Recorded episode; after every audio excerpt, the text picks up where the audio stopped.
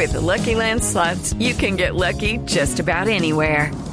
This is your captain speaking. Uh, we've got clear runway and the weather's fine, but we're just going to circle up here a while and uh, get lucky. No, no, nothing like that. It's just these cash prizes add up quick. So I suggest you sit back, keep your tray table upright, and start getting lucky. Play for free at LuckyLandSlots.com. Are you feeling lucky? No purchase necessary. Void where prohibited by law. 18 plus terms and conditions apply. See website for details. Y los CDC escribieron ya unas guías para el retorno presencial de los alumnos a las escuelas de manera presencial. Por eso le tengo hasta ahora de manera exclusiva a Greta Massetti. Greta Massetti es la directora de la división de epidemiología y de prevención de campo de los CDC, de esos Centros para el Control y Prevención de Enfermedades de los Estados Unidos, Camila, y además fue la que guió, la que lideró al equipo de científicos que escribió, eh, que escribieron esas guías para el retorno presencial a las escuelas. Y creo que cae bien hablar con ella en este momento, porque nos atiende desde la ciudad de Washington. Doctora Massetti, gracias por acompañarnos en Blue Radio. Thank you so much for having me. It is my pleasure to join. Bueno, el placer es de nosotros, doctora, y yo quiero arrancar precisamente entendiendo qué son o qué es lo que dicen los estudios que ustedes han realizado en los CDC con respecto a los colegios. ¿Realmente son focos importantes de contagio? The research that we have seen does not suggest that classrooms are settings where spread a lot of spread is happening. As long as they are using prevention, as long as students are masked as long as they are sitting apart. We recommend uh, about one meter between students in classrooms. Um, and as long as ventilation is improved, we see very few situations where cases are spreading. Um, and then the other thing is we're not seeing that when in when you have communities where children are going back to school in person, we don't see a lot of the cases in that communities go up. And in fact, a lot of times um, the cases are going down or stay stable after uh, schools are reopening. And that is probably due to a number of things. One is that when schools are reopening safely, oftentimes they are the safest spots. They're the, the places where people are using prevention consistently. They're in, using masks, they're distancing. Um, and then we also know that children are less likely to spread um, the virus that causes COVID 19 because they are their immune systems are less likely to um, show infection when they're exposed. Señora Macenti, permítame un momento para la traducción. Sebastián, ¿qué nos dice la señora Greta Macenti, que recordamos es la directora de la División de Epidemiología y Prevención de Campo de los CDC? Ella fue la persona que dirigió el equipo de científicos en Estados Unidos que estructuraron las guías de cómo los niños deberían volver a clases presenciales. Y creo que es una invitada perfecta para el debate que hay hoy en Colombia, que los niños en Bogotá hoy están en virtualidad nuevamente. ¿Qué nos dijo esa pregunta de Gonzalo?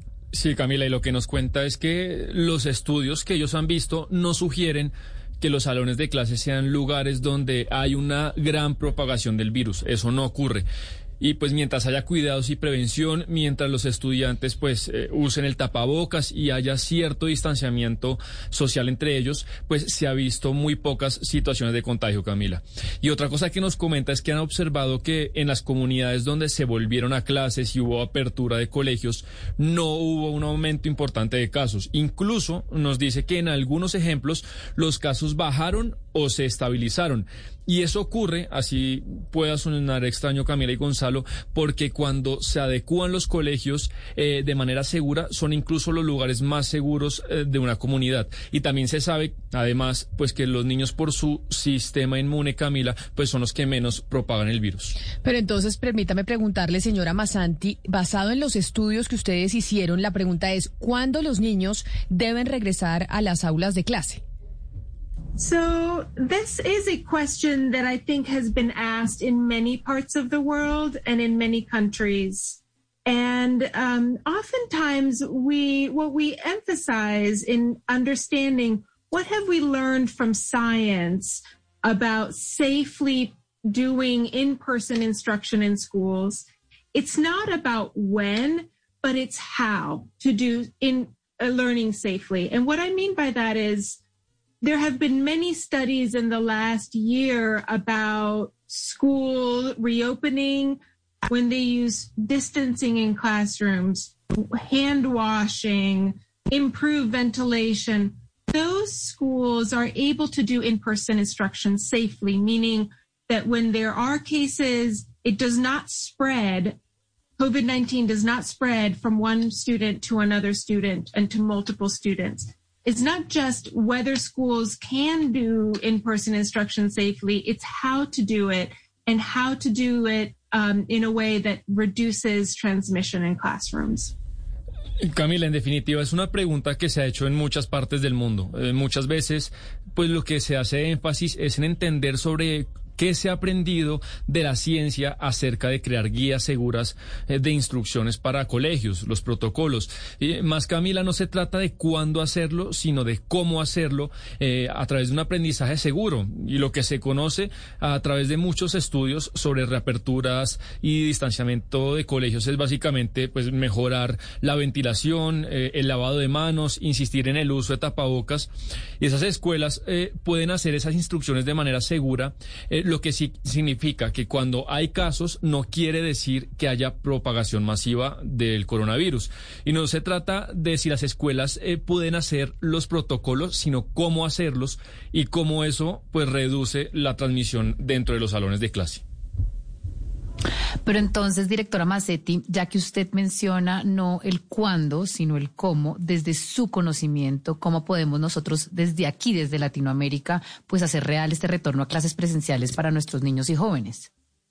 So the that is a very good question, and and I think that that is something that we thought a lot about um, in making recommendations in the United States. Is how do we take what we learn from other countries Um, and even within the United States, there's a lot of diversity and variation in settings. There's, we have very densely populated urban schools in cities like New York and Chicago. And then we have uh, schools in urban and rural areas. I mean, so how do we learn um, what we are seeing in one setting and apply to another setting? And that's essentially the question you're asking.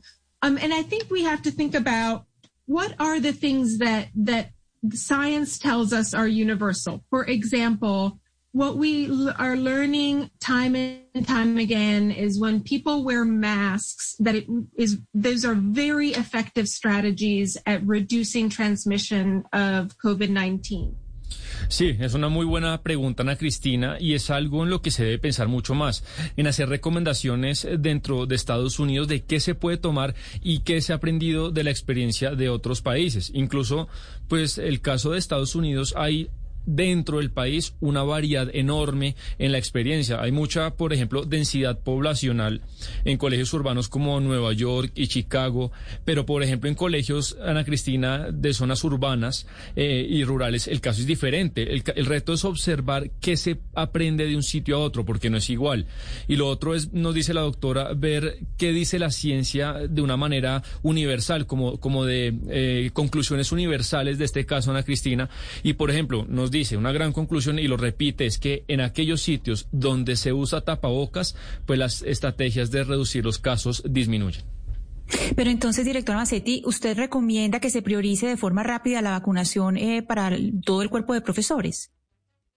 Um, that's something we've been talking a lot about, and and you know, vaccination is the most effective strategy at reducing transmission, and vaccination is going to protect people more than washing hands and more than using a mask. So, you know, if we can get teachers vaccinated using effective vaccines, that's the best way to ensure protection for those teachers. But we also know that there's a lot of vaccines that are not yet approved for children. Um, and children are at lower risk for severe disease than adults are. So even though we we ultimately want to ensure that we can um, reach most people with vaccination, we also know that there's a lot many schools that are doing in-person instruction safely without even having the the teachers or the students vaccinated. And because we need to continue using those prevention strategies, the masking, the the physical distancing, ultimately they will we need both vaccination and prevention. And at this point, we're still at that stage where, we need both. And we, until we can get vaccination up and for the whole population, we need to rely on those prevention strategies. Se ha hablado mucho de esto, Ana Cristina, y es que la doctora dice que la vacunación es la estrategia más eficaz para reducir la transmisión. Es la vacunación lo que sirve más que cualquier cosa. Entonces, si se consigue de alguna manera vacunar a los profesores, pues en últimas es la mejor protección que se puede conseguir. Y también se sabe pues que hay muchas vacunas que por ahora no han sido aprobadas para usarse en menores, en niños, y que, que aquellos sabemos, y lo repite ella, son aquellos que tienen menos riesgos en la enfermedad. Además, se sabe que así la vacunación es lo mejor que puede pasar, pues hay muchos colegios que continúan operando y lo continúan haciendo con estas guías y con estas instrucciones, así los profesores no estén vacunados. Y están ahora, Ana Cristina, en una etapa en la que, dice ella, se necesitan las dos cosas. Una etapa de apertura donde haya vacunación y prevención hasta que se logre, pues, la inmunidad de rebaño. Yo tengo una última pregunta para usted, señora Macenti, y es, si un alumno da positivo para COVID-19, en un colegio, ¿se debe cerrar todo el colegio y cancelar las clases entonces? ¿O cuáles son las recomendaciones que dieron los CDC en Estados Unidos para cuando esto suceda en los colegios gringos? Um, so our recommendations, we have CDC guidelines for schools, and our recommendations are not to close a school if there's one case. Um, what we recommend is doing contact tracing. Basically, if there is a student who is positive, or who is diagnosed, what you would want to know is who was near that one student, who was within um, a meter uh, for 15 minutes or more during the course of a day. And those are the students who need to be quarantined and stay home. Um, in some situations, that could be the whole classroom if everyone is sitting very close, or it could only be just a small group of students but we have not seen the benefits of closing the entire school, especially if children are then staying at home and they don't have childcare. And they may be in settings then where they're spreading more in the community than they are in school, where they're in more protective environments where you can use um, prevention in those uh, school settings. Antes de la traducción, permítame despedir a la doctora Greta Masato, directora de la División de Epidemiología y Prevención de los CDCs en los Estados Unidos. Ella fue la persona que dirigió el equipo de científicos que escribieron las guías para el retorno a clases presenciales en ese país. Señora Macetti, mil gracias, qué placer escucharla y creo que es muy importante sobre todo haberla oído hoy en Colombia, en donde se tomó la decisión de que a partir de hoy hasta el 9 de mayo en Bogotá, por lo menos, no habrá clases presenciales, ni en colegios públicos ni en privados. Mil gracias y feliz día. Thank you so much. Have a wonderful day. ¿Qué nos dijo al final de Sebastián sobre si hay un niño que da positivo por coronavirus, se debe cerrar todo el colegio o cuáles son las recomendaciones que dan ellos? No, no, las recomendaciones que han hecho no lo dice así. Nos cuenta que estas recomendaciones para colegios eh, no piden que se cierre colegios cuando haya alguna aparición de coronavirus. Ellos lo que recomiendan, Camila, es hacer un rastreo del caso puntual. Si hubo un positivo, lo que interesa saber es quién eh, dio positivo y quién estuvo cercano a esa persona compartiendo eh, socialmente.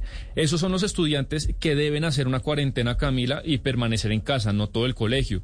Nos cuenta que en algunas ocasiones, pues, por ejemplo, la propagación puede ser dentro del salón de clase, todo el salón de clase puede estar infectado, eh, o un pequeño grupo de estudiantes, pero no han visto en últimas el beneficio de cerrar todo el colegio en especial para aquellos que nos dice no tienen, por ejemplo, nadie que nos cuide en casa o incluso terminan estando estos niños muchas veces, Camila, en ambientes eh, donde hay más riesgo de contagio que en la misma escuela en donde están, dice ella, más protegidos.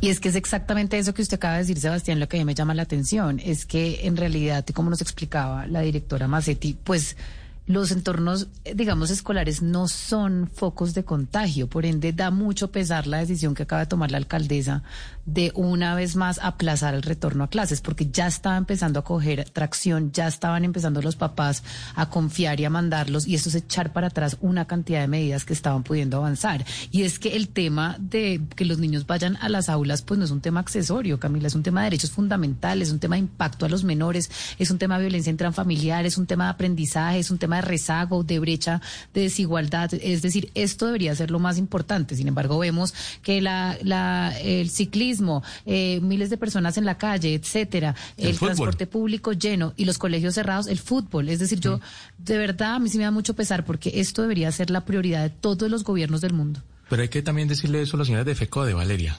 Los que más se han opuesto al regreso a clases o al menos a las clases en alternancia son los directivos o líderes sindicales de, de la educación en Colombia. Y pues ellos no quieren eh, regresar a los salones, pero sí están confirmando que van a participar de las protestas del próximo miércoles 28 de abril, el Día del Paro Nacional. Lo que pasa, Hugo es que también hay que mirar cuáles son las condiciones en que están la mayoría de los centros educativos de las instituciones educativas en Colombia. Y si hay algunas que ni siquiera tienen suministro de agua, pues entonces de qué estamos hablando. Hay unas condiciones mínimas que se tienen que tener para el regreso a clase.